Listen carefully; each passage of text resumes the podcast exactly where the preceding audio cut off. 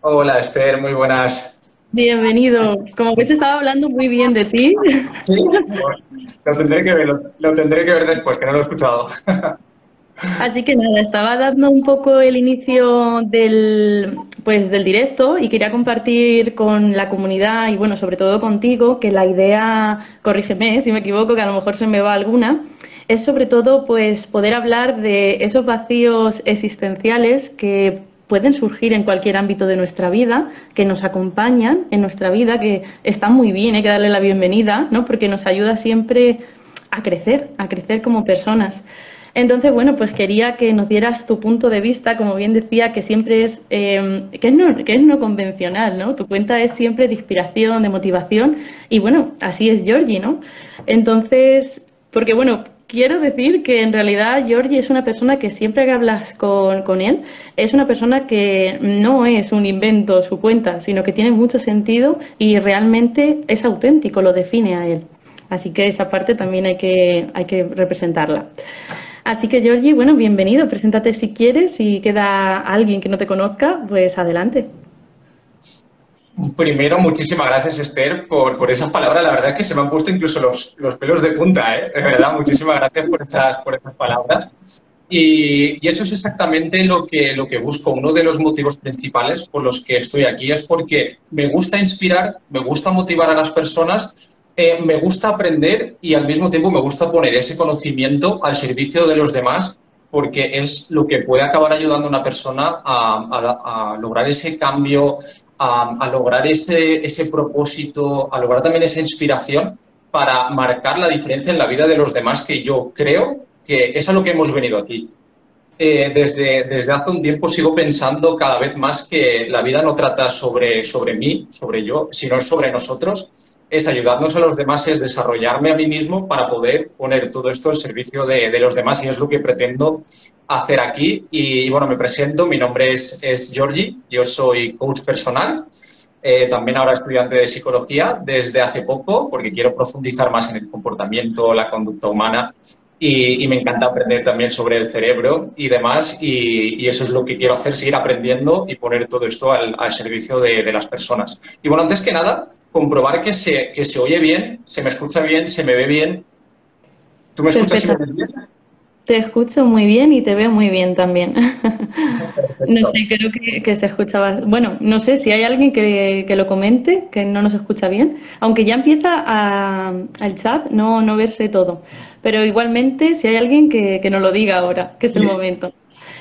Pues tengo que decir sobre todo, Georgie, que mm, al final no es tu misión, ¿no? O sea, es tu propósito, por lo menos ahora tiene sentido para ti esa sensación de quiero que somos un nosotros y al final es un poco a lo que venimos, ¿no? Que es mm, una viene muy bien este este directo porque lo podemos unir con lo que has dicho, que justo en el momento en el que encontramos muchas veces nuestro propósito, aunque sea más pequeño y no sea tan grande, ¿no? Como el tuyo, que es como muy definido y muy claro, pero aunque sea chiquitín, va a ser lo que nos va a hacer comprometernos para seguir avanzando y seguir creciendo, ¿no? Entonces, eso es una de las partes que más queremos poner en, en hincapié, ¿no? ¿Algo más quieres decir, Georgie, sobre ti?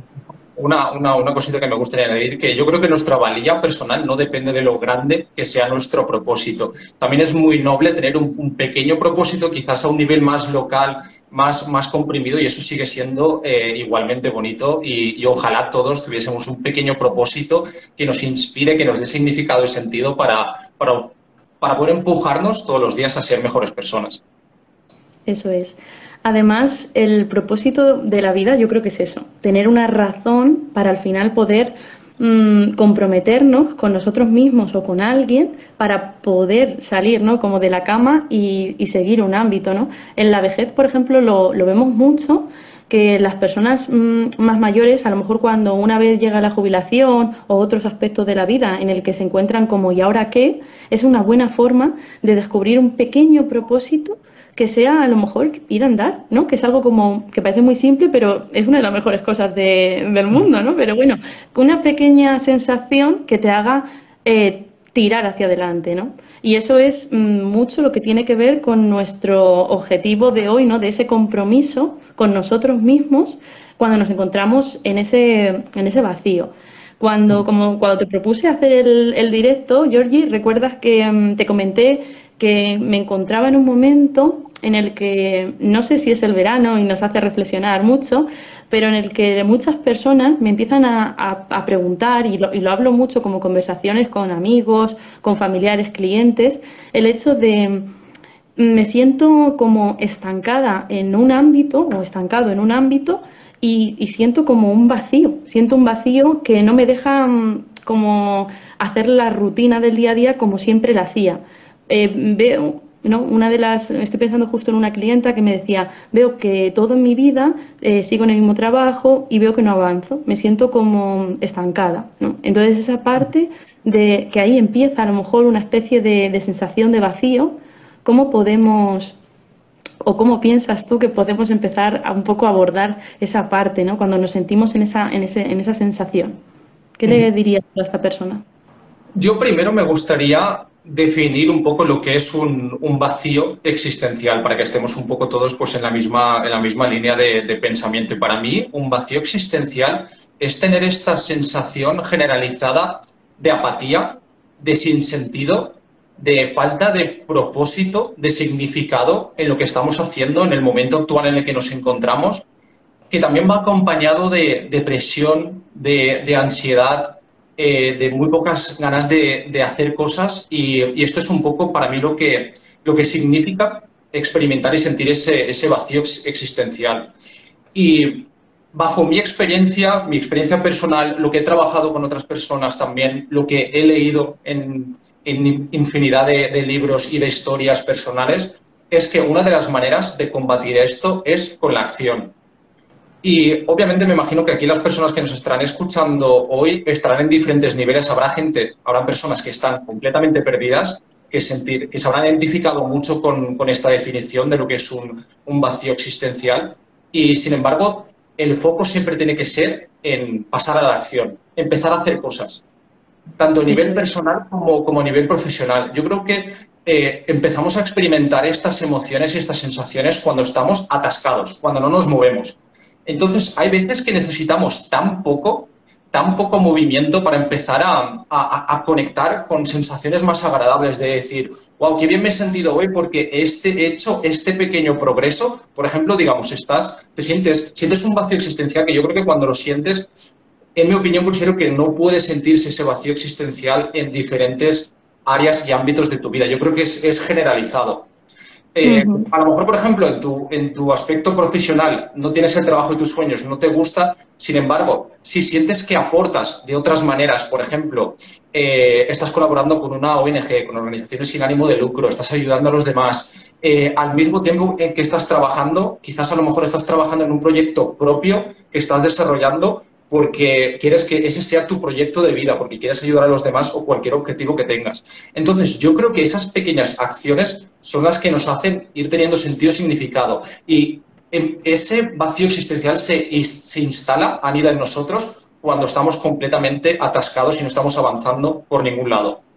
Yo creo que, sí, yo creo que es eh, el primer foco que tenemos que poner en, a ver, ¿En qué momento me encuentro? Hacernos preguntas, vale, ¿dónde estoy? Eh, ¿Cómo me encuentro en mi relación sentimental, si tengo pareja?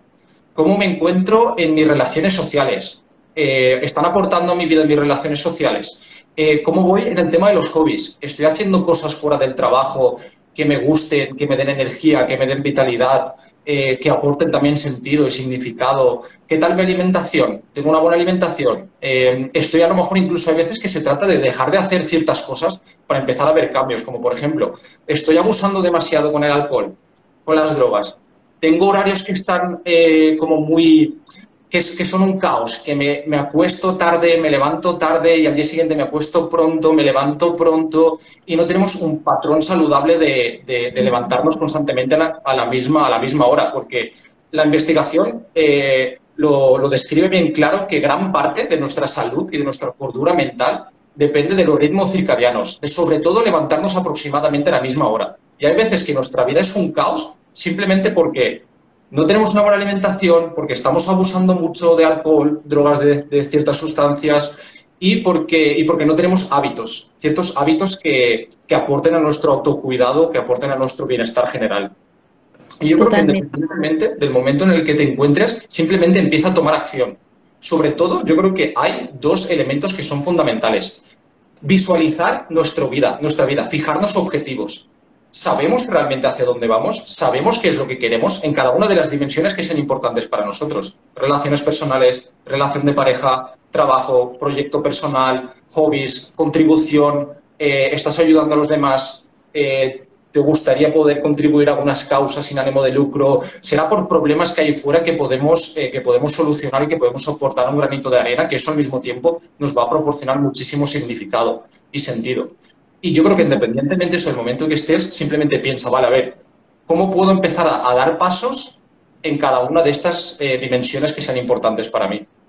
Sí, ahora mismo lo que estás diciendo, bueno, lo que decías un poquito más atrás, me parece muy bueno que decías, lo primero es tomar conciencia realmente en qué ámbitos tengo y en qué no tengo, ¿no? En, si estoy satisfecho en todo o no estoy tan satisfecha. Y justo lo que comentabas, sabes que alguna vez lo hemos hablado, la rueda de la vida está muy bien como un selfie de nuestra vida, porque muchas veces damos por hecho que no estamos contentos o que tenemos una crisis existencial de me siento tan vacío en una parte y pienso que todo es así y a lo mejor no es real, porque cuando te echas una fotografía de tu vida y como bien tú dices, pues los hobbies, la pareja, la familia, el, dinero, la salud, toda esa parte la veo en un círculo y empiezo a valorar lo importante que es para mí y lo satisfecha o satisfecho que me encuentro, es el momento de darme cuenta de que a lo mejor en alguna pata sí que es cierto que tengo X, pero a lo mejor en otras me proporcionan otras cosas, ¿no? Y luego con lo que decías de, de los objetivos, al final yo pienso que es el compromiso, que creo o es lo que cada vez más me, no, es una creencia, pero es cada vez como que más me repito de que necesitamos la responsabilidad de realmente ese compromiso para hacerlo. Porque muchas veces mm, veo que la gente es como que sabe, entre comillas, la teoría, pero le falta ese compromiso con ellos mismos. Por ejemplo, yo siempre que empiezo un taller, siempre empiezo con un, con un termómetro y le pregunto a la gente realmente cómo de comprometida o comprometido viene al taller.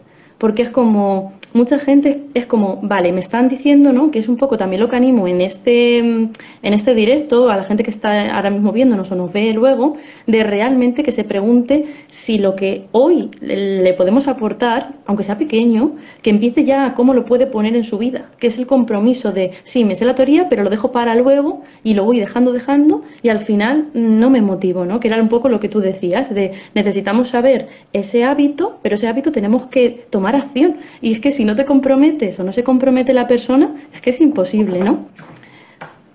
Totalmente, totalmente. Genial reflexión. Y has tocado un término que para mí es imprescindible. Es que es la responsabilidad, la responsabilidad personal. A mí me parece que esto marca una diferencia absoluta en, nuestras vidas. Y de hecho yo creo que los vacíos existenciales están directamente relacionados con la proporción de responsabilidad que estamos asumiendo en nuestra vida. Yo creo que si asumimos muy poca responsabilidad por nuestra vida, por dónde nos encontramos, cómo nos sentimos, si nos gusta lo que hacemos, eh, si estamos contribuyendo en la vida de los demás, si estamos contribuyendo también a mejorar en nuestra vida, si estamos avanzando, dependerá de, si nuestro vacío existencial será muy grande o será a lo mejor en, proporciones eh, más, más reducidas. Y cuanto más responsabilidad asumamos, más va, más va a mejorar nuestra vida. Y mm. Justo, Jordi, antes, perdona que te corte, pero lo que decías, eso es lo que hay que añadir, ¿no? Como esa pata de normalmente no somos conscientes, o yo me encuentro ese patrón, no sé si es mi, mi entorno, ¿no? Pero ese patrón de no saber realmente cómo me siento. Y es que nos fijamos mucho en decir bien o mal. ¿Es que no me gusta esta situación o sí me gusta? Entonces, mm, tenemos que bajar a las emociones. No hace falta saber mucha inteligencia emocional, pero simplemente, por lo menos, tener claro que me siento feliz, me siento triste, me siento enfadado, ¿cómo me siento? Y ya ponerle nombre a esa emoción es que hace que bajemos mucho abajo. Si yo me siento cansado, porque no sé si te pasa a ti, pero la mayoría de personas cuando le preguntas eh, cómo te sientes o cómo estás, normalmente bien, normal, ¿no? Yo siempre, a mis amigos, amigas, siempre por WhatsApp tienen que decir, esta es la metiche, le digo, no, eso no es una emoción, dime cómo te sientes, ¿vale? Entonces creo que es un poquito el, paso que podemos empezar a, ¿cómo me siento realmente cuando hago esto? En cualquier cosa pequeñita que sea, ¿no? Sí, completamente de acuerdo. Al final nuestro vocabulario eh, que empleamos tanto para nuestras emociones como para nuestra vida eh, limita o mejora nuestra vida. Y desde luego que, ampliar un poco más nuestro vocabulario a nivel eh, emocional puede, puede ayudarnos mucho más a identificar qué es lo que estamos experimentando, qué emoción realmente, que hay veces que confundimos una emoción con otra, entonces es importante saber identificar esas emociones para, para, para poner el foco en esa cosa pues, y empezar a, a, emprender cambios en, ese aspecto. Pero me gustaría volver un poco eh, al, aspecto de, la responsabilidad, porque a mí, por lo menos, eh, a mi nivel, a mi, a mi historia personal, a mí me ha cambiado la vida completamente. Yo toda la vida, desde muy pequeño, pensaba que teníamos que buscar la felicidad y que en eso consistía la vida. Y cuanto más indago en la, investigación que hay detrás de, de, la búsqueda de la felicidad, más me doy cuenta que realmente es eso mismo lo que nos hace más miserables, sentirnos peor con nosotros mismos porque es un concepto muy huidizo, muy escurridizo. Hoy me siento bien, hoy me siento feliz, pero quizá de aquí a cuatro o cinco horas se me pasa o al día siguiente ya se me ha olvidado por completo. Y yo creo que el concepto de la responsabilidad es lo que hace que realmente eh, nosotros transformemos nuestra vida por completo. Y asumir la responsabilidad es simplemente mirar simplemente, puede parecer simple, pero no es para nada simple, todo lo contrario, es mirar a nuestra vida y ver realmente qué cosas no nos gustan y en qué, y en qué áreas podemos asumir esa responsabilidad para mejorarla. Por ejemplo, a lo mejor estoy en una relación que no me gusta, que no me aporta absolutamente nada, pero sigo ahí por el tiempo, porque tengo dependencia emocional, cualquiera que sea el, el motivo. Pues realmente hacernos preguntas honestas, sinceras de, vale, ¿realmente quiero estar en esta relación? ¿Realmente va con el propósito que tengo yo para mi, para mi ideal de lo que sería una relación saludable y lo que sería una relación eh, en la que yo realmente aporto y me dan a mí lo que yo quiero? Y entonces si la respuesta es no, pues asumir la responsabilidad de decir, mira, pues hasta aquí, hasta aquí y va a ser difícil, va a ser horroroso, va a ser muy doloroso, dependiendo, no sé cuánto tiempo llevará con esa persona o no, pero va a ser doloroso seguro asumir la responsabilidad de decir, vale, no es lo que quiero porque sé que quiero algo mejor y porque siempre quiero ir a más y siempre quiero progresar y, esto no es lo que quiero. Y lo mismo en cualquier otra área de nuestra vida, a nivel personal. Vale, quizás miro mis habilidades y mis aptitudes y digo, ostras, a lo mejor estoy sin trabajo, pero es que veo que, llevo dos o tres años sin trabajar y que no he mejorado absolutamente nada mis, mis, mis habilidades. Y, que estoy como eh, completamente desactualizado, estoy, me encuentro muy rezagado o rezagada, entonces es pararnos y ver, vale, ¿qué puedo hacer al respecto para mejorar esto? Formarme, apuntarme a algún curso, buscar ayuda, como por ejemplo en este caso tú que te dedicas a eso, eh, que le puedes ayudar y puedes orientar a estas personas, pues siempre podemos hacer cosas para mejorar esto. Y esto se llama asumir la responsabilidad de mirarnos en el espejo de manera transparente, honesta y sincera y decir, vale, mira, se me da fatal esto, soy malísimo, malísima en esto, soy inepto en esto, no entiendo esto, pero mejorar, hacer el esfuerzo, asumir la responsabilidad de decir, voy a hacer lo que sea necesario para mejorar mi vida. Y eso, pues, se puede extrapolar en cualquier otra área y dimensión de nuestra vida. Y esto es para mí asumir la responsabilidad y, ir hacia adelante. Totalmente de acuerdo. Mira, por aquí dice Mónica que está totalmente de acuerdo contigo y, y, total, o sea, es al final eso. Y quería preguntarte, en ese momento en el que te das cuenta de, vale, no quiero esta situación, quiero salir, Em, me voy a encontrar con un duelo en el que tengo que al final gestionar esas emociones para seguir adelante y ponerme otro nuevo foco. De ahí muy importante lo que estábamos diciendo en el directo de, vale, ahora tengo que marcarme ese objetivo de lo que sí quiero. Me he dado cuenta que esto no quiero, pues ahora qué quiero. Y me empiezo a marcar ahí. Pero en esos momentos, ¿qué nos podemos apoyar para darnos un poco de motivación con nosotros mismos? ¿O en qué cosas podemos pensar? ¿O qué nos recomiendas tú? Algo que podamos hacer diferente para empezar como a dar ese salto, ¿no? Que al final es superar un duelo y sabemos todo lo que conlleva, ¿no? Y que es necesario, pues, surfear las emociones que vengan, pero ese paso, ¿qué nos dirías tú? Como ese impulso de, venga, tírate al vacío, entre comillas, ¿qué, qué nos dirías?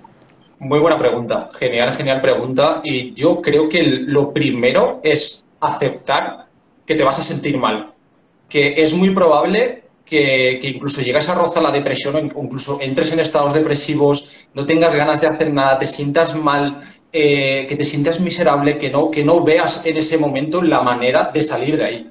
Y es muy normal que te vayas a sentir así y eso forma parte de la experiencia humana. Que yo me doy cuenta de que muchas personas realmente deciden dar ese paso, ese cambio, por ejemplo, digamos, de dejar esa, esa pareja que tanto tiempo llevan queriendo dejar, pero que se ven incapaces, lo hacen. Sin embargo, obviamente, lo que se viene de ahí en adelante durante un periodo de tiempo es dolor, sufrimiento y, y, tu, y tus pensamientos intentando sabotearte continuamente. Y nos pensamos que eso es una señal de que, uff, me, me he equivocado, necesito volver donde antes, porque esto se suponía que tenía que ser mejor, pero no lo es. No, todo lo contrario, estás atravesando el proceso del duelo. Ahí es donde eh, también estoy escribiendo un libro sobre esto, que estoy entrando un poco en, pie de guerra contra, contra todos los, un poco los, psicólogos y los psiquiatras que, enseguida cuando estamos en un momento depresivo lo que hacen es atiborrarnos a pastillas. Y no, simplemente esa persona lo que necesita es contar su historia, contar cómo se siente, atravesar ese duelo y no hacer patológico algo que es una condición humana, que es sufrir y pasarlo mal porque estás dejando atrás una parte de ti. Entonces, lo primero, yo creo que es tener esto muy presente, que va a haber dolor, va a haber sufrimiento y que necesitas eh, ensamblar una historia que realmente no te, no te mutile y que no te inutilice y que, y que te haga volver donde estabas antes. Entonces, trabájalo con un profesional, trabájalo con un coach, eh, trabájalo con, incluso contigo mismo, de coger y escribir. Es una actividad súper terapéutica de escribir con todo el ojo de detalles cómo te sientes, qué emociones estás experimentando, de poner palabras a, todo lo que te está sucediendo. Y esto para mí sería eh, lo, mínimo que podemos hacer. Y después, pues todas aquellas cosas que, los, que la ciencia nos dice que va a mejorar nuestra vida, que es hacer deporte, aunque no nos apetezca, ir a dar paseos, hacer cosas mínimas, ir a dar un paseo, eh, o a lo mejor hacer ese deporte que tanto te gusta aunque no te apetezca hacerlo. Em, quedar con personas que sepas que te van a comprender, que te van a entender y tener conversaciones profundas. Como he dicho antes, trabajar con un, con un psicólogo, con un coach y pasar tiempo en la montaña, en la naturaleza, pues hacer todas aquellas cosas, tener una buena alimentación, hacer todas aquellas cosas que sabemos que, que, que van a mejorar nuestra vida y y, como he dicho, ensamblar una historia en torno a lo que nos está sucediendo de que estoy haciendo esto porque realmente quiero algo mejor para mí y para las personas que me, que me rodean. Qué bien, qué buena respuesta, Georgie. Además, lo único que podría mm, añadir, porque ya lo, has explicado todo muy bien y estoy muy de acuerdo contigo sobre todo, mi, mi opinión es muy parecida a la tuya, es que cuando llega el momento de dar ese paso, de conseguir esa motivación que a lo mejor en ese momento no me sale, es tener compromiso, estar al 100% comprometida con eso y decirme a mí misma el hecho de, vale, tengo que cambiar mis hábitos también en ese ámbito. Porque yo voy a estar acostumbrada a una serie de cosas en mi vida respecto a la pareja, respecto a nivel profesional, a cualquier mm, cambio, ámbito de mi vida, y es el momento de adaptar esos hábitos y cambiarlos. Cambiar mi forma de pensar, cambiar qué voy a hacer en ese espacio de tiempo, ¿no? Una vez que transito las emociones, todo lo que tú has dicho, pero es el momento de ya poner un plan de acción para alcanzar ese objetivo, porque van a venir problemas. No todo es de eh, psicológicamente, ¿no? o mentalmente, mejor dicho, lo sabemos el proceso y vale, esto es normal, pero llega el momento del bajón. Y ese bajón, como yo digo, la loca de la casa puede hacerse con, con el momento. Entonces, no cambiar lo que realmente queremos porque vengan esas emociones o esos pensamientos, porque van a venir. Es lo único que añadiría. Me estoy viendo aquí en los comentarios que eh, Giuli nos dice, con respecto a lo existencial, cuando te das cuenta de ese vacío, eh, ¿quieres revertir este proceso? ¿Cómo continúo? Creo que hemos respondido a la pregunta. Es lo que estábamos, lo que estábamos diciendo ahora. Si, si, ha llegado un poco tarde, pues luego que lo vea, que lo vea para no volver a repetir otra vez lo mismo para las personas que estaban de antes. Totalmente. Además, creo que a lo mejor lo, ha escrito, lo ha escrito antes. Escribir es increíble, ayuda muchísimo en el duelo, totalmente. En el duelo y en cualquier emoción, e incluso cuando estamos en, yo qué sé, hasta incluso felices. Nos puede ayudar también mucho, ¿eh? porque la felicidad a veces, como cuando sentimos esa emoción de felicidad, de, euforia, también hay que tener mucho cuidado a la hora de tomar decisiones. ¿eh? Completamente de acuerdo. Y es que, de verdad, escribir, eh, como, como he comentado antes en el libro que estoy escribiendo, que estoy juntando todas las herramientas eh, que, que nos propone la, la, ciencia y la investigación que mejoran realmente nuestro estado psicológico emocional, escribir sobre ello es de las cosas de verdad que más, que más nos ayudan a atravesar un, proceso de duelo. Escribir con todo el ojo de detalles cómo nos sentimos. Por ejemplo, si, si lo acabas de dejar con tu pareja, escribe una carta con todas las cosas que te gustaría decirle, sin guardarte ni una palabra. Incluso palabras obscenas, feas, escríbelo como si le estuviese escribiendo esa carta a esa persona. Y después, pues, puedes escribir otra carta reduciendo un poco más lo que es eh, esa intensidad en las palabras y, escribir y, cambiarlo por otras palabras que sean un poco menos, menos fuertes, por así decirlo, y después coger y quemar esas cartas. Eso ayuda muchísimo. Incluso también si quieres coger y darle esa carta. Eso ya cada uno lo que, lo que decía. No la primera, pero sino la segunda, la editada, la que es un poquito más, más suave. Pero ayuda muchísimo de poner palabras a cómo nos sentimos, a las emociones que estamos atravesando y a nuestros pensamientos, de volcar todo que está en nuestra cabeza en una hoja. Ayuda tremendamente. Sí, además sale como una parte de nosotros, o por lo menos a mí me pasa cuando escribo, que incluso yo mm, a lo mejor estoy en una, en una emoción y empiezo a escribir o a detallar ese comportamiento o esas sensaciones, incluso salen como respuestas que no estaba pensando, que se ve que las tengo inconscientemente y las empiezo a escribir y digo, ostras, espérate, que esto es como si fuera una carta incluso para mí, ¿no? Entonces, esas cosas nos pueden ayudar y nos pueden, muy bien, como dices, incluso mm, dárselas a la persona si creemos que es eh, oportuno o a veces, pues, es mejor dejarlo así. Por aquí. Comparto completamente eso. Y es que es una sensación muy bonita de ver cómo estás articulando algo que no te salen palabras. Hay veces que, ahora por ejemplo, estamos teniendo esta conversación y, quizás, bueno, tanto a ti y a mí como que nos gustaría expresar ciertas cosas de mejor manera, pero por lo que es el ritmo, por la intensidad, pues no sale. Sin embargo, luego cuando te sientas contigo mismo, con tus pensamientos y empiezas a escribir, dices, wow, esto ha salido de mí, este pensamiento, esta reflexión, y como que es, no sé, empiezas a albergar sensaciones súper agradables. Sí, totalmente. Mira, por aquí dice Sevillana, ese duelo contiene mucho dolor, que alarga una situación que solo genera caos, lágrimas, eh, no compensa por unos minutos que te saque una sonrisa, efectivamente. Esto, es exactamente lo que, lo que yo diría también, de tener presente, que hay veces que solemos pensar, más vale malo conocido que bueno por conocer. Eh, no, no, te equivoques, te estás engañando, porque no te vas a pensar el dolor y el sufrimiento de seguir donde estás ahora de seguir sintiéndote miserable, mal, eh, con dolor, eh, con frustración, con ira, con rencor. Eh, incluso llegas a un momento a albergar venganza porque no estás bien y no, subestimes a la larga cómo puede magnificarse esto que asumir la responsabilidad de decir no estoy bien donde estoy, voy a dar el paso, voy a atravesar ese dolor y buscar algo mejor para mí.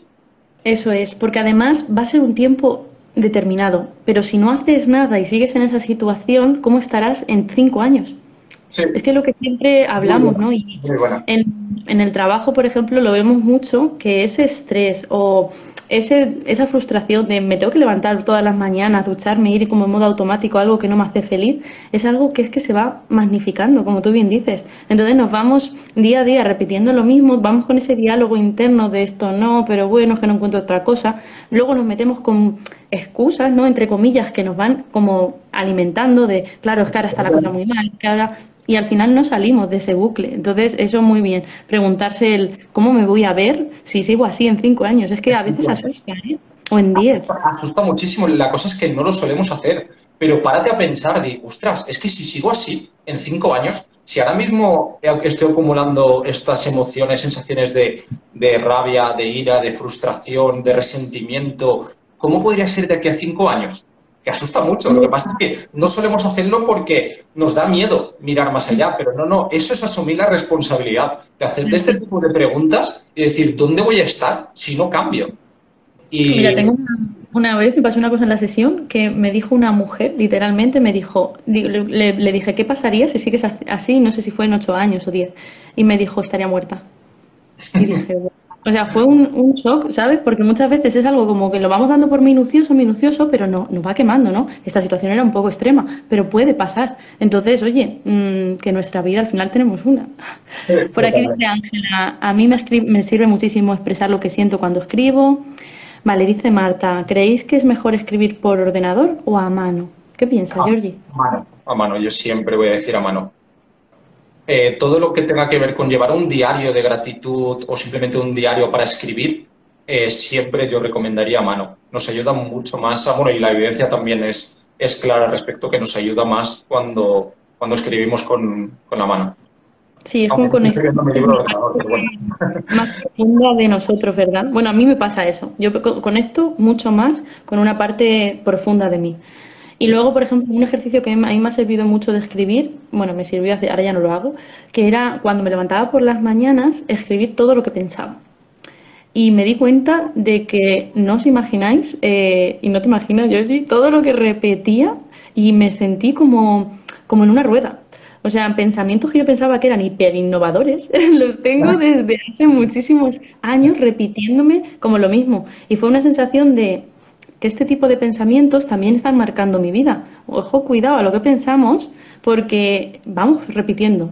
Y aunque pensamos que estamos en diferente o queremos hacer ese cambio y vemos, es que no se da, no se da, pero es que no estamos saliendo de esa rueda. Así Sí. que mucho cuidado. Muy buena reflexión y es que es completamente de acuerdo. Vale, por aquí dice Mónica, escribir y bailar fueron mis días de escape, Esther lo sabe, cuando pasé un cáncer. Cierto, Mónica. Que por cierto, Mónica, Mónica, os animo mucho a que sigáis su cuenta, es maravillosa. Dice también a mano, siempre es mejor. Escribir y bailar son chustes de renovación, dicen por aquí.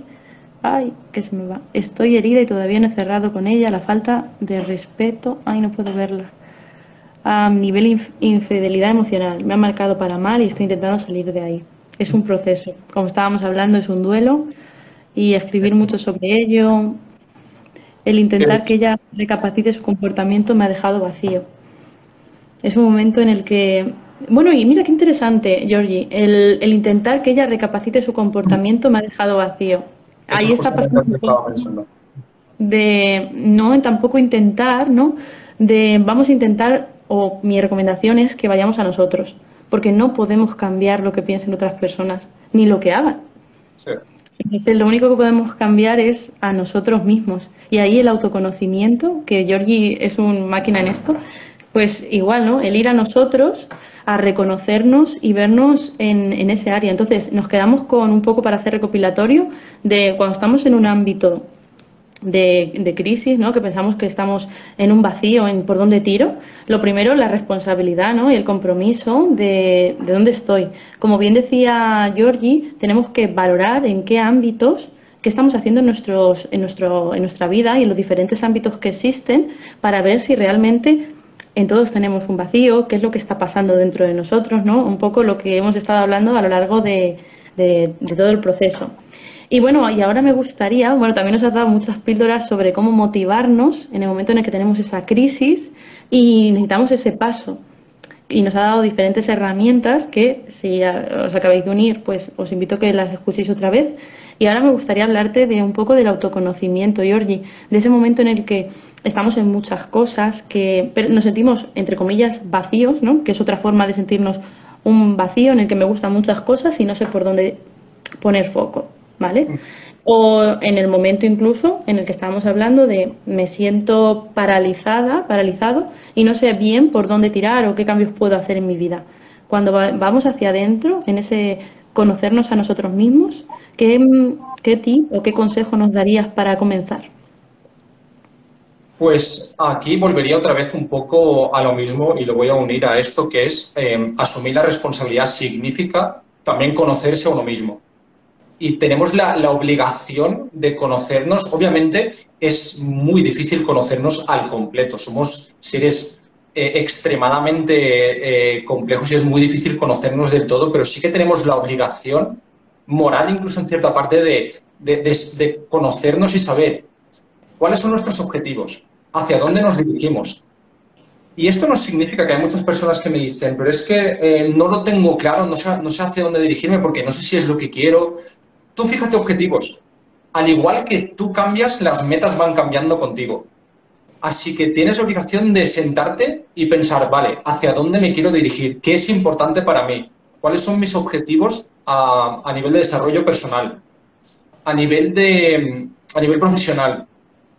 a nivel de eh, qué tipo de persona me quiero convertir, cuáles son mis fortalezas, cuáles son mis debilidades, eh, qué objetivos tengo a nivel de, contribución.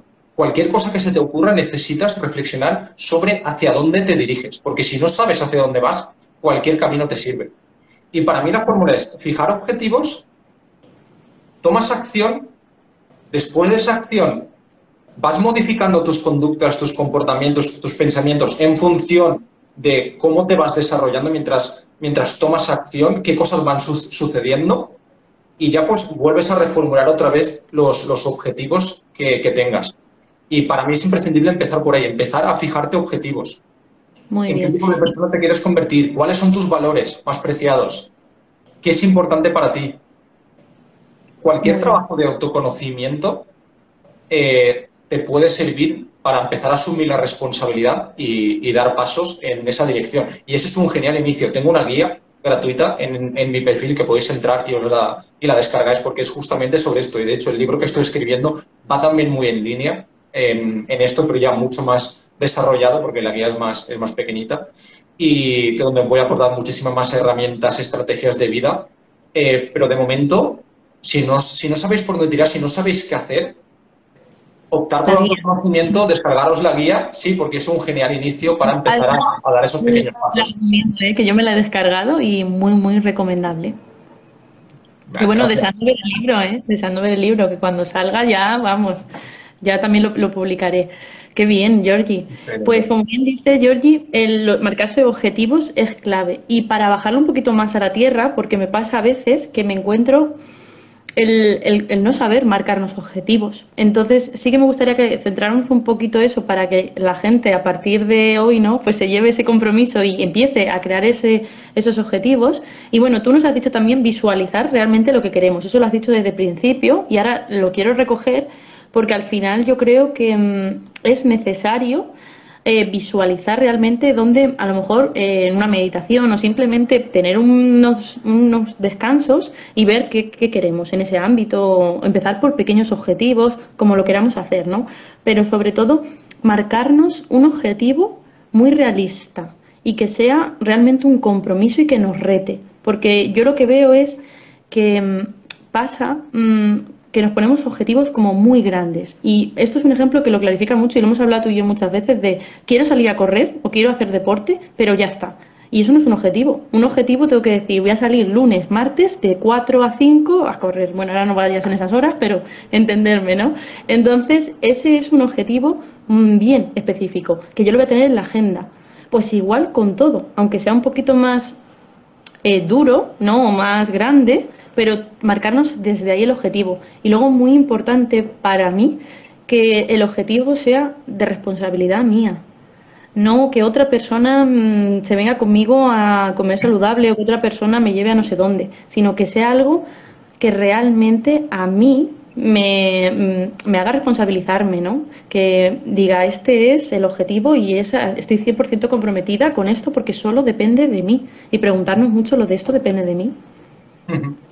Totalmente. Has dado dos, dos o tres pinceladas que me parecen que son súper importantes a la hora de fijar objetivos. Que, el objetivo dependa de mí, que no dependa de, otra persona y sobre todo de desmenuzar y descomponer el objetivo grande. Yo mirando, al principio cuando empecé un poco en todo esto, quizás estaba un poco en contra de fijar objetivos grandes. Y ahora está cambiando un poco mi, narrativa conforme voy evolucionando yo. Y, y, creo que de hecho es necesario tener objetivos grandes pero también es necesario que descompongas ese objetivo grande en subobjetivos, mm. en objetivos más pequeños para que tengas la sensación de que puedes empezar a progresar desde hoy mismo. claro, eso es. O sea, yo creo que es un poco, corrígeme, es un poco más como de visión. Tener la mm. visión de yo me veo en tres años haciendo esto, pero para llegar a eso, ¿qué tengo que hacer yo hoy? ¿No? Es un poco la visión sí, pero es que si solo me quedo en eso, o por lo menos a mí, en, a mi forma de, de ser, a mí me pasa eso, que si no me lo bajo a tierra, al final no, es como algo que se me olvida. Entonces el hecho de escribirlos, de decir, vale, mi visión es esta, pero ahora tengo que estar, estoy aquí hoy, ¿no? ¿Por dónde mm. voy a ir hacia eso? Que luego la vida lo va a cambiar. Eso también es algo que tenemos que, tener clarísimo. Pero bueno, tenemos la parte de vamos a enfocarnos en este objetivo. ¿alguna cosa más les dirías para bajar más a la tierra esos objetivos? Yo creo que de, momento, bueno, no sé en qué punto obviamente se está encontrando en cada, uno, cada uno, en qué, en qué momento está, si tiene algo por escrito, si trabaja en, sus objetivos, pero yo creo que con lo que hemos dicho es un genial inicio para empezar desde, desde hoy mismo a dar esos pequeños pasos. Y es que, para mí, que ya te lo he dicho en, en varias ocasiones que hemos hablado en otros directos, y es que progreso es igual a felicidad.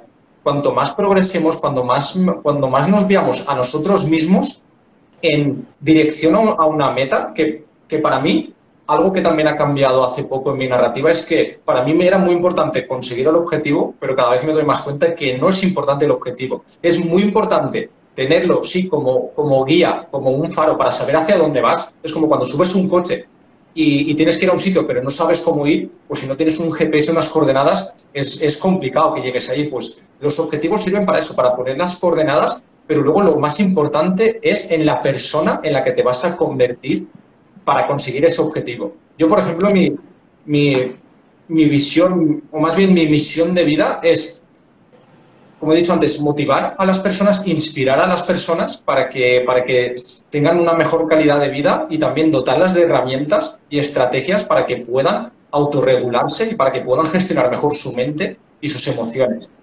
Y, y quiero que todas las personas del mundo tengan eso, que tengan acceso a eso. Obviamente, seguramente voy a fracasar, me iré el día de mañana al, al, ataúd y no voy a conseguirlo porque va a ser difícil, pero a mí esa es la meta que me inspira y al mismo tiempo eh, me, me, motiva muchísimo en la persona que me puedo llegar a convertir si sigo haciendo esto de aquí a 5, 10, 15, 20 años. Y yo creo que esa es una de las cosas realmente que ha cambiado completamente mi relación conmigo mismo, es ver el valor, el potencial que tengo dentro de mí que no veía hace tres años hacia atrás. No lo veía, simplemente pensaba que tenía todos los defectos que tenía, simplemente formaban parte de mi personalidad y que no podía cambiarlos, que era, eran eh, determinantes y que simplemente tenía que cargar con ese peso, pero ver realmente el potencial que hay dentro de mí y que si trabajo y tengo esa disciplina y encima en aras de una, de una meta que es importante para ti, que es noble y que al mismo tiempo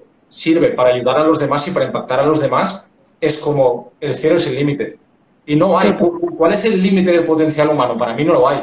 Puedes llegar hasta donde tú quieras. Y cuando empiezas a conectar con ese valor que ves en ti mismo y hasta dónde puedes llegar, es, para mí es, ahí es donde cambia la vida para siempre. Totalmente. Además es que es lo que tú dices, el objetivo de cómo somos y cómo empezamos a cambiar a través de eso. Por ejemplo, tú eres un ejemplo. O sea, yo me acuerdo de cuando te conocí y el proceso que has hecho, ¿no? Y yo te veo esa, o sea, tú transmites esa evolución, ese cambio que transmites a las personas, tú también lo transmites, ¿no? Por eso también he empezado diciendo que eres una persona auténtica, o sea, que no es como lo que conocemos en las redes, ¿no? Porque tú vas viviendo como ese proceso y ese cambio. Y al final yo creo que ese es el objetivo no tanto es disfrutar de la meta, sino más disfrutar en la, persona que nos vamos a convertir y que luego parece todo un puzzle. Es como una sensación de, vale, por aquí encaja, por aquí encaja, y nos vamos dando cuenta que vamos encajando nosotros mismos en nuestra vida de esa forma. Y a lo mejor el cambio es pequeñísimo, es muy pequeño. Muchas veces depende de nosotros, que eso también lo, lo hemos hablado unas veces, otras veces ya viene impuesto. Pero al final es, aunque venga, tengo herramientas o empiezo a sacar esas herramientas o a buscarlas y ahora mismo no las veo para seguir procesando. Pues mira, por aquí nos dicen, intuitivamente eso es lo que he pensado esta mañana, asumir responsabilidad y trabajar en mi, futuro de manera consciente, consciente. Pues esa es la clave. Mónica dice que se va a descargar la, la guía. Mira, por aquí dice sevillana, no puedes cambiar a nadie aunque sea la mejor versión de ti, nunca será suficiente para la, mejor versión equivocada, aunque seas la versión de ti misma. Vale, no he podido seguirla porque se me corta. Para la persona correcta para ti, perdón, es que me salió mal el mensaje. Vale, pues Georgie, eh, no sé si quieres añadir algo más. Yo te quiero lanzar algunas preguntas y si hay alguna pregunta que la escriban ahora pero en el cajetín que puse estos días atrás me hicieron dos preguntas muy, muy, interesantes, Laura y Adrián, y quería lanzártelas, pero bueno, si alguien tiene también una, una pregunta, que nos la escriba y, la respondemos. Y la primera pregunta que te digo, me dice Laura, ¿Qué harías? ¿Vale? Que esta la mm, simplemente retomarla un poco porque ya la hemos respondido. ¿Qué harías si la vida que has construido a nivel de todos los ámbitos, profesional, personal, te das cuenta de que no te lleva a ningún ámbito. Y quieres comenzar por otra forma. Repite, por favor. No te lleva a ningún ámbito, imagino que es donde quieres enfocarte, ¿vale? ¿Por dónde empezar? ¿Vale? Que esa es un poco la pregunta. Sí, un resumen de muy breve, ¿qué le dirías? un resumen muy breve. Ya sabes que a mí se me da un poco mal eso, los resúmenes breves. Eh, que, necesitas seguir accionando, necesitas seguir moviéndote. Tú pensabas quizás que donde ibas a llegar o el objetivo que tenías era donde realmente querías estar, pero ahora mismo cuando has llegado a ese punto, ¿qué piensas? ¿Qué sientes? ¿Es, ¿Es realmente lo que quieres? ¿Te sientes feliz? ¿Te proporciona sentido, significado? ¿Te proporciona propósito? y en función de la respuesta a esas preguntas, pues vas a saber si realmente donde estás es donde quieres estar o si necesitas seguir progresando. De hecho, lo he dicho antes, la felicidad es igual a progreso. Yo creo que nos volvemos eh, miserables, es que me gusta en parte esa, esa, palabra porque nos estancamos, porque no progresamos y empezamos a albergar sensaciones desagradables, negativas, porque no estamos progresando. Así que si estás en un momento en el que estás, que, que no te sientes bien, avanza, progresa, ponte objetivos y tira hacia adelante y ves viendo, pues, eh, según la evolución, según el progreso, cómo te sientes y, qué piensas respecto al sitio, a la situación actual en la que te encuentras. Yo, por ejemplo, lo, he comentado en, en, otros directos, pero yo empecé estudiando turismo, hice el grado de turismo, hice un máster en turismo y cuando terminé me hice esas preguntas, me proyectaba hacia adelante, hacia las opciones que tenía y era como que es que realmente no es lo que quiero hacer. Y fue muy jodido asumir esa, esa realidad de decir, es que no es realmente lo que quiero hacer. O sea, acabo de invertir seis años de mi vida en estudiar algo que realmente no lo quería hacer. Pero es que es lo que, lo, que estábamos mencionando antes, que quedarte donde estás y seguir en la misma situación es mucho más doloroso. Eso fue exactamente lo que hice de, ¿y si sigo haciendo lo mismo? ¿Cómo voy a estar de aquí a cuatro, cinco, diez años? pues iba a estar mucho peor que asumir la responsabilidad de decir, vale, esto no me gusta, ¿cómo puedo empezar a averiguar qué es lo que realmente quiero hacer? Y eso fue lo que hice, de poner el foco en, vale, ¿qué es lo que puedo hacer? Empezar a leer libros obsesivamente, escuchar buscar formaciones. A nivel profesional, sabes que es un poco a la rama que más trabajo como coach y técnico y hay una creencia muy limitante en la sociedad de, creer que porque hemos estudiado eso, tenemos que centrarnos solo en eso. Y que si no es como que no valgo, o mis mm. padres han hecho una inversión muy grande en mí. Ese tipo de creencia nos limita tanto que hay dos opciones, la que tú has hecho o gente que encima sigue mm, más eh, especificándose en algo que se da cuenta que no le gusta, pero venga, voy a hacer el doctorado, voy a hacer otro máster, voy a intentar a ver si y es como un, un sobreesfuerzo, ¿no? O incluso aceptar un trabajo, que eso es un, un, conflicto moral de acabo de aceptar un trabajo que no sé, que no me gusta, pero es de lo mío, encima no estoy bien remunerada y es algo que es un ciclo, una rueda.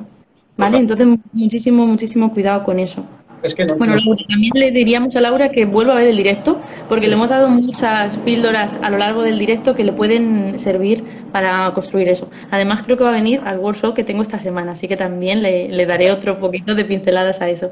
Y vale, y Adrián me pregunta, ¿qué piensas a la hora de experimentar un cambio, ¿vale? Existencial, me hablaba. ¿Qué piensas de la espiritualidad en eso? Y me gustaría preguntártelo a ti, ¿qué piensas? ¿Qué, ¿Cómo lo unirías? ¿O lo ves unible o no? Desde luego, yo creo que la práctica o la, o la integración de la parte de la dimensión espiritual en nuestra vida aporta muchísimos beneficios, muchísimos. Yo creo que cualquier persona hiperracional, que suelen ser las personas que más suelen rechazar a lo mejor esa dimensión espiritual, eh, realmente dejan de, obtener muchísimos beneficios, sobre todo psicológicos, que aporta eh, ciertas prácticas espirituales.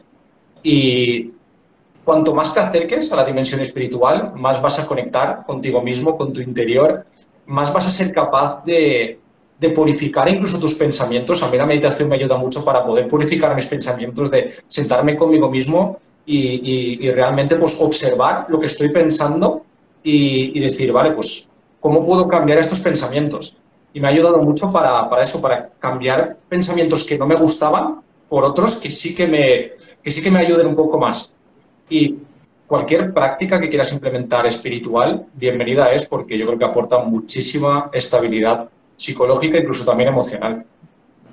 ¿Cuál sería una que nos dirías, para, por ejemplo, una persona que no, porque hay mucha, ¿no? Que quiero hacer una diferencia que espiritualidad mm, lo podemos relacionar a no solo a la iglesia, sino que hay mucho más, ¿no? Pero bueno, para no entrar en eso, como un paso más de cómo dar ese paso para poder conectar un poco con la espiritualidad. ¿Qué nos recomendarías? Yo empezaría por lo básico, por la meditación. De sentarte tú contigo mismo, con tus pensamientos, eh, ya sea fuera de la naturaleza, ya sea en tu casa, y empezar a meditar 5 o 10 minutos y, después, a partir de ahí, puedes ir expandiendo con otras, con otras prácticas. La gratitud también me parece una práctica espiritual maravillosa. Otra práctica espiritual, conectar con tus valores. Hacer como simple ejercicio de identificar cuáles son tus valores más preciados, porque para mí los valores es espiritualidad. Mm. Los, los, valores no nos lo ha traído la ciencia, es algo muy abstracto, es algo que, realmente sí, nosotros podemos hacer que, sea lo más tangible posible en forma de acciones, en forma de comportamientos y conductas, pero realmente los valores es algo muy abstracto, muy espiritual. Para mí es el crecimiento personal, pero ¿qué es el crecimiento personal? Los valores son, para mí, son esa guía al final tomamos una decisión u otra por esos valores, que puede ser eh, levantarme por las mañanas porque tengo que darle de comer a mis hijos o porque tengo que levantarme a hacer deporte porque me apetece y me quiero sentir bien, ¿no? Al final, si para mí el deporte, la salud es mi valor, va a ser lo que me va a ir moviendo. Entonces, tener claro los valores que nos guían, tanto como tú dices, al final no es algo tangible, es algo que nos, nos llama, que nos, son acciones, son mm, sensaciones, no es algo como que podemos ver en, la, aquí, ¿no? Ahora mismo. Sí, totalmente. Y si eres religioso, pues genial. Me parece también una práctica maravillosa. Yo, la verdad es que durante toda mi vida he rechazado mucho eh, la iglesia y las prácticas eh, que, propone la iglesia, pero la verdad es que estos, estos últimos meses, incluso años, pues está cambiando mi, mi manera de, ver la vida. Yo creo que la religión también aporta cosas muy interesantes a, nivel de, estabilidad psicológica, como, por ejemplo, utilizar oraciones por la mañana o, bueno, por, por, la noche, cuando, cuando quieras, que también es una práctica que se utiliza mucho en la religión que, que aporta muchísimos beneficios. Conectar con algo superior a nosotros mismos y si crees en Dios, a mí me parece también que es una práctica increíble poder conectar mm. con algo más y con algo y con algo superior a nosotros. Eso es, un poco como la fe, ¿no? La fe que tenemos hacia algo, ¿no? De, es como, por ejemplo, las personas que a lo mejor no somos tan católicas de la iglesia, sí que es cierto que yo creo que al final, que sabemos que son, yo en mi caso sé que son las creencias. Entonces es como esa fe de, si me estoy repitiendo esto, no, no va a ir, ¿no? Y luego como esa magia que existe cuando vas a por algo que sí confías y crees, ¿no? Y y vas, ¿no? Yo, por ejemplo, un ejercicio así que diría es como el, la sensación de, lo primero, es definir un poco en qué, en qué estás creyendo tú y luego, como tú bien dices, tirar de esa parte de, de la espiritualidad, de oraciones, de agradecer, de la meditación, de simplemente poner un poquito de, de tranquilidad y, y paz en la, en la, cabeza, porque muchas veces solo estamos ahí, boom, boom, boom, y no somos ni capaces de bajar al, al cuerpo, ¿no? Entonces, todas estas prácticas creo que son mágicas para también saber realmente, como bien hemos dicho durante el directo, de saber mmm, realmente quiero esto o me acabo, acabo de rechazar algo que no, que no es esto y sí lo quiero, pero no me da cuenta, esa es la mente. Y el cuerpo es lo que nos está diciendo a diario de no, no, es que aquí no es, es que te sientes mal, es que hasta el cuerpo somatiza. Entonces, oye, esas pistas nos pueden ayudar mucho. Pues Georgie, yo no te, quiero no te quiero quitar más tiempo. Muchas gracias por haber estado con nosotros y no sé si quieres añadir algo más o alguien quiere escribir alguna cosilla. No sé si alguien ha puesto algo más. Bueno, ha puesto yo creo en Dios, lo que no creo es en la, iglesia. Ese era exactamente el argumento que yo he venido utilizando toda mi vida, pero yo creo que rechazar absolutamente todo lo que ha aportado la Iglesia es ser demasiado reduccionista, porque yo creo que la Iglesia también ha aportado cosas muy positivas. Obviamente ha habido otras prácticas eh, que, no, que, que, son completamente probables y que, no, y, que no, y que no queremos que formen parte de la sociedad, pero rechazar todo lo que trae la Iglesia consigo es ser demasiado reduccionista porque también hay muchas cosas en las que sí aportan en la sociedad, en las que sí ayudan, crean comunidades, hacen que las personas sean mejores y, desde luego que, la Iglesia también aporta cosas eh, muy, muy interesantes que, que, hacen que seamos mejores personas. Y, por ejemplo, la religión yo creo que ha traído algo súper bonito que es como inculcar en todos los seres humanos que hay algo divino dentro de nosotros, que yo sí que lo creo completamente. Creo que dentro de todos nosotros hay algo divino y que, como lo que tú has dicho en la fe, que podemos recurrir siempre a la fe cuando nos encontremos en un momento complicado, duro, difícil de decir, vale, independientemente de dónde estoy, esa fe en algo más, en que todos estamos en nuestro propio viaje del, del héroe, un poco ese, esa, ese mito, el, viaje del héroe, que, que todos tenemos una, una, llamada a la aventura, salimos ahí fuera, nos encontramos dificultades, obstáculos, los superamos y volvemos victoriosos, que se encuentra absolutamente en todas las narrativas clásicas. Así que si te gusta Harry Potter, si te gusta El Señor de los Anillos, para mí conllevan componentes muy espirituales, incluso religiosos también. Entonces, rechazar eso está rechazando también a eso, es un poco incongruente. Y, estoy convencido de que Ah, traen cosas muy buenas, cosas súper importantes para nuestra salud emocional y psicológica, como he dicho, y también obviamente otras cosas que no, que no lo son. Totalmente, totalmente. Pues muchísimas gracias, Georgie. No, he visto ninguna pregunta, me he centrado mucho en lo que estabas comentando y, estoy muy de acuerdo. Además, pienso que totalmente no hay que rechazar a todo, ¿no? Y sobre todo hay que respetar y ya está. O sea, es la parte más que nos va a hacer más crecer como personas a todos. Pues lo dicho, muchísimas gracias por la invitación y, también a todas las personas que hayan entrado desde mi cuenta que sigáis a, Esther, es una, es una genial eh, profesional. Y si tenéis algún problema a nivel profesional, laboral, es una excelente orientadora y técnica laboral. Así que has dicho que tienes también un, un webinar o un taller, has dicho dentro de poco. Sí, el jueves voy a hacer un, webinar de, bueno, es un workshop gratuito en el que vamos a estar, pues, no quiero que sea muy grande porque quiero que sea personal y vamos a acompañar esa parte de, compromiso y vamos a diseñar al final entre las personas, los asistentes, pues una ruta para desarrollarnos a nivel laboral y seguir creciendo a nivel profesional, ¿no? Si nos encontramos en ese momento de vacíos, o ya no tiene por qué ser vacío, simplemente de que quiero desarrollarme más a nivel profesional pues es, es un, un, comienzo. Así que por aquí he visto también a Irene, a, diferentes personas que van a venir. Y bueno, pues muchas gracias sobre todo por darnos este punto de vista que sabes, que ya te lo digo, que voy a sacar este, este vídeo para también publicarlo en el podcast. Luego también te pongo en las formaciones que doy, así pongo trozos. así que un placer, Georgie. Que vaya muy bien y muchas gracias a todos. Gracias a ti por la invitación. Hasta luego. Un abrazo a todos.